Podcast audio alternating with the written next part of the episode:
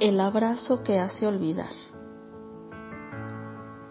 Viajé por primera vez a España en el año de 1993 con mi cuñado Rodrigo, mi hermana Giselle y dos músicos puertorriqueños. Después de casi tres semanas, la gira finalizaría con un evento cerca de Puente Genil, en las proximidades de Sevilla. Pero una mañana recibimos una llamada telefónica de quien se identificó como Marco Zapata, un pastor de la ciudad de Lugo, en Galicia. Nos rogaba que fuéramos a visitarles. Con mucha pena le contesté que no podíamos aceptar la invitación, pues no teníamos tiempo libre y estábamos muy cansados.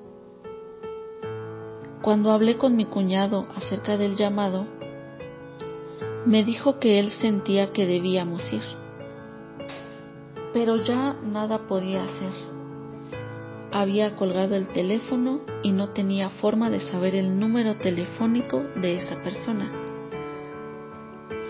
Curiosamente, el evento que teníamos pendiente se canceló y entonces nos dedicamos a pasear. Al regresar del paseo, tarde en la noche, sonó otra vez el teléfono. Era Marco Zapata, nuevamente. Se disculpó y dijo que llamaba con la esperanza de que algo hubiera sucedido para permitirnos ir. Un tipo increíble, ¿no? Al día siguiente viajamos por tierra nueve horas hacia, hacia la ciudad de Lugo. Viajamos con 70 pasajeros. Las ventanas estaban herméticamente cerradas. El aire acondicionado estaba descompuesto y la mayor parte de los pasajeros fumaban. El humo era tanto, sin temor a exagerar, que ni siquiera podíamos ver al chofer. Estábamos exhaustos, incómodos y además molestos. Debo confesar que quería regresar a casa. Me arrepentí varias veces de haberle dicho sí al pastor.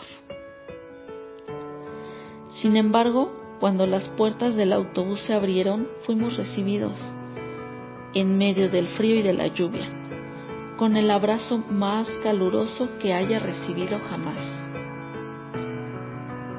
Con ese abrazo se selló una amistad que atesoro hasta hoy y todo lo demás quedó en el olvido.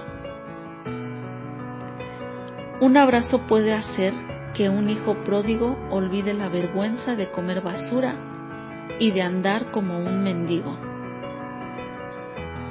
Hace que la culpa se vaya, que el cansancio se olvide. Esa es la gracia de Dios nos hace sentir amados y bienvenidos. Nos abre la puerta del corazón y nos dice, te he estado esperando. La gracia de Dios es un abrazo.